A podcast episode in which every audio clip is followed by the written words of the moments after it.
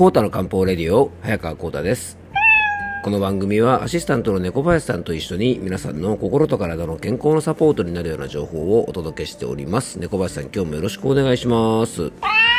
はいよろしくお願いいたします。なんかいつもと違う感じの猫林さんで、あの皆さんすいません。昨日の配信がね、えー、ちょっとですね手違いであの配信時間がちょっと遅れてしまいまして大変申し訳ございませんでした。はい、猫林さんもね、ぜひあの、その辺の設定気をつけてくださいね。はい。あの辺はね、全部猫林さんがやっておりますので、私が悪いわけではございません。はい。えー、でもね、あの、本当気をつけたいと思います。すいませんでした。はい。えー、っとですね、あの、いくつかコメントなんかもね、いろいろいただいてるんですけども、あの、一つですね、えー、っと、ボイシーのね、あの、音楽がいいですね、なんていうコメントもちょっといただいたんですね。あの、ボイシーの方はね、あの、限定配信の方もしておりますので、あの、もしね、えっと、ポッドキャスト版の方だけね、聞いてる方で、あの、まだね、ボイシーの登録されてない方いらっしゃったら、あの、ボイシーの方はですね、あの、限定配信で、えっとね、1日3分か4分ぐらいでね、あの、ちょっとサクッと聞ける内容を配信してますので、あの、よかったら聞いていただきたいんですけども、そのね、ボイシーがですね、あの、ボイシーさんオリジナルの、あの、BGM がありましてね、それがなかなかですね、あの、軽快な音楽で、あの、耳心地がいいのでね、よかったらそんなども、あの、聞かれてみてください。はい。あとですね、スパイスカレーのね、回に、えー、ちょっとコメントをいただいておりまして、えっ、ー、とね、Spotify のあの方にですね、直接コメントいただいたんですね。で、そちらのコメントがですね、ちょうどあのね、前日にスパイスカレーを作ったところで、まあ、薬膳と聞いて納得ですと、まあ、胃腸が喜んでいるのが分かりますということでね、あの、スパイスカレーをね、作られて食べたところ、まあ、胃腸が喜んでる感じがしたということでね、あのね、やっぱスパイスカレー本当にね、皆さんも割と手軽に作れますからね、ぜひ活用していただけたらと思います。あとね、小林さん、あれですね、今週の日曜日はね、あの、中医学のオンラインサロンの新年会がね、あるんですよね。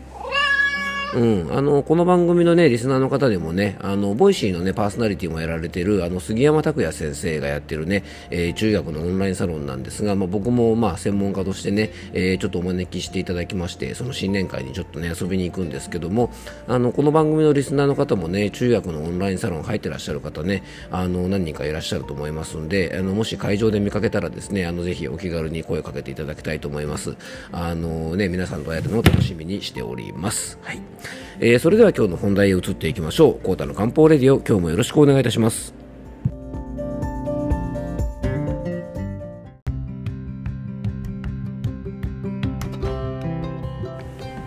はい、それでは今日の本題へ移っていきましょう。今日はですね、ちょっとこうね、漢方の知恵を活用して、まあ、人間関係を円滑にということでね、あの、たまにこんなテーマでお話ししているんですが、あの、今日ね、ちょっと感じたことが一つあって、えー、他人との距離感ってね、まあ、やっぱなかなかこれね、あの、いい感じで、あの、維持するってね、難しいな、なんてことをちょっと感じたんです。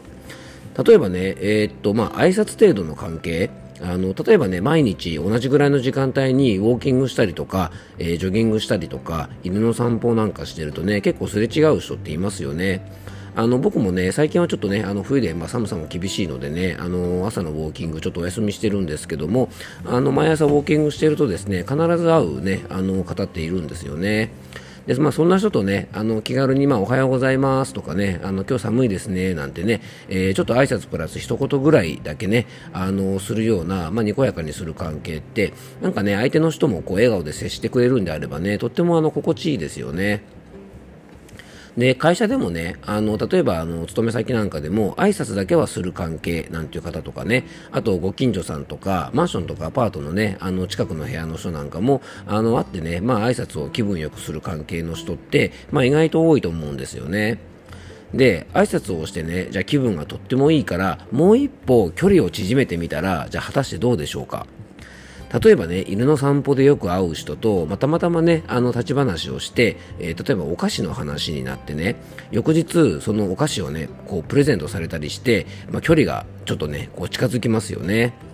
でね、そういう時って、まあ、気にしない人はね、結構気にしないんですが、えー、もらったりするとね、何かね、お菓子もらったからお返ししなくちゃとね、まあ、距離が近づくことで気を使ったり、ちょっとこうね、ストレスになる場合も結構あるんですよね。でね、ママ友との関係なんかでも結構こういうお悩みが多いと思うんで、あの、思うんですけどもね、あの、距離が近くなることでストレスになることって結構多いんですね。でね、この相手との距離が近い人間関係っていうのは、まあ、当然素晴らしい部分もたくさんありますね。だけど気を使って、えー、ストレスになってしまうことも案外多くてですね、まあ、例えばね、あの公園でよく会うね、ママ友グループみたいのができてですね、なんか一緒に遊びにみんなで行こうよとかね、ランチ行こうよとか、そんな話が出ることもあると思うんですね。で、まあ、これね、あの、ポジティブに考えて、まあ、こういうのが好きな方だったら、あ、いや、楽しくていいじゃんって感じでね、まあ、ノリノリでいけるんですけども、あの、ね、そういうふうにね、こう、距離感が近くなった付き合いを楽しめる人もいるし楽しめる時もあればですね逆にあの重荷になったりとか例えばねそこまで知らないあの知り合いじゃないような人と一緒に食事をとったりとか、まあ、例えば飲みに行ったりするとですね結構気を使うから疲れちゃって嫌だって方もいると思うんですね。なのでね結構重荷になったりとかあんまり気乗りしない。でもなんかね自分だけ行かないとなんか悪いからとかなんか印象が悪くなるんじゃないかと、まあ、気を使ってしまってねあのちょっと出かけたりする、まあ、そういうのがね結構職場の飲み会とかランチなんかでもねちょっと近いことがあるんじゃないかなと思うんですよね。で、これがですね、まあ、今日はちょっと行けないからごめんねとかね、こう、サクッと断ることができるぐらいの、まあ、距離感まで縮まっている。あの、すごく仲が良ければ、逆にね、あの、ちょっともう昼飯食べ行こうとかですね、おちょっと飲み行こうよ、なんて言ってもですね、あ、ごめん、ちょっと今日忙しいから悪いねってね、こう、住むような関係であればいいんですが、あの、そういうね、あの、距離感でない、微妙な距離感だと、結構こういう時ストレス生まれますよね。でご近所とかママ友とかね職場とか学校とか、まあ、いろんなところでね他人との距離感がストレスになることって結構多いと思うんですね。で他人との関係って基本的にはねいい意味でも悪い意味でも、まあ、負荷、まあ、あのストレスになりますよねやっぱね人と付き合うっていうことは一人でいることに比べれば必ず圧はかかるわけですから、まあ、ちょっとした負荷にはなるんですね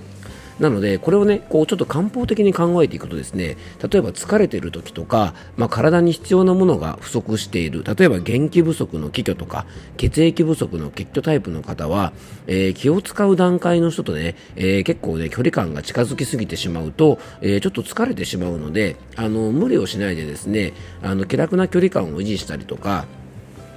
まあ、安心してね、まあ、この人ならっていう人だけのあのお付き合いにねあのそういう時ってちょっと限定しておいてもいいと思うんですよね。なので日頃から疲れやすいとか、ちょっと貧血っぽいとかね、あの、なんか生理の前とかすごく疲れやすいとか、生理中にぐったりしちゃうとかね、あとま日頃からですね、割とこう気を使いやすいような方なんかは、あのちょっとね、そういう距離感を縮めることはですね、ちょっと気をつけておいた方がいい場合があると思います。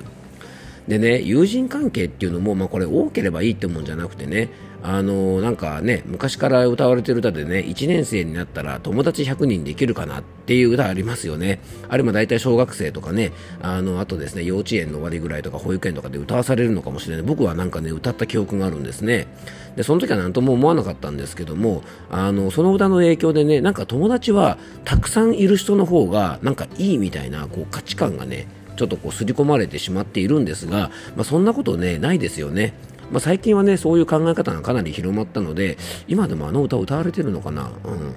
あのまあ、もちろんね、漢方的にはこう実タイプ、まあ、気力、体力も有り余ってですね、もうあのなんか少しぐらいちょっとね、使っとかないと逆にもう溢れ出したりとか、その有り余るエネルギーが暴走したりとかするような人だったらね、まあ、100人とね、あの距離感が近いお友達付き合いをしてもいいかもしれませんが、これがね、拒してる人とか、必要なものが足りない人がですね、100人とね、友達付き合いしたらですね、まあ、これは倒れてしまいますよね。なのでね、まあ、友達100人じゃなくて、まあ、あの知り合い、いわゆる学校とかね、街であったら、ようってね、ちょっとこう挨拶する程度の、まあ、いわゆる最近だとね、よっともなんて言うんですかね、本当にようってね、あの会社とか、えー、学校とかね、えー、近所であったら、あの挨拶する程度を、まあ、100人ぐらいに、えー、しておいた方がね、いいんじゃないかなと思います。うんまあ、先日の配信でね、僕があの、ちょうど収録中にね、ちょっと知り合いの人に会ったので、あ、どうも、なんてね、挨拶してるところが、あの、声入っちゃいましたけども、あれなんかもまさによっともってやつでね、あの、年上の方なのでね、まあ、よっともって言い方はちょっと失礼になっちゃうかもしれませんが、あの、挨拶はしますけどもね、あの、いわゆる顔、顔見知りっていうぐらいでね、まあ、それ以上の深い会話はあんまりしないようなね、いわゆる本当に知り合いです。で、それぐらいのお付き合いの方がね、心地いい方ってたくさんいると思うんですよね。なんか誰とも挨拶しないっていうとね、さすがにちょっと寂しかったりするかもしれませんが、まあ、顔見ればね、あ、こんにちはってね、挨拶する程度の知り合いの方っていうのがね、まあ、そのぐらいの距離感の方が、あの、心地いい時ってあると思うしね。あと、あのちょっとね、まあ、最近少ないかな、まあ、割とね、周りの人に対して、なんかほら、もっと仲良くしなきゃだめだよみたいな感じでね、あの昔のね、なんかあのおせっかいでこうお見合いをなんかすごくさせようとする近所のおばちゃんみたいなことはね、あのできるだけ避けた方がいいですよね。なのでね、まあ、日頃から疲れやすいとか気を使いやすいという方はあの距離感の近い友人をね、まあ、無理に増やす必要はないと思います。で無理しない方が、まあ、人間関係が楽だと思うのであのよかったらね、ま、こんな考え方も参考にしてください。でもちろんねエネルギッシュな方はねどんどんどんどん距離感の近い友人を増やしていくのもいいと思いますで距離感のね近い友人が多いってことも当然ですがねプラスのことがたくさんありますので、まあ、人間関係をできるだけ円滑に自分に無理なくするためにも、まあ、自分の体調とか体質とか気質に合わせてあのできるだけねこう自分に楽な関係をあの作っていくといいんじゃないかなと思います。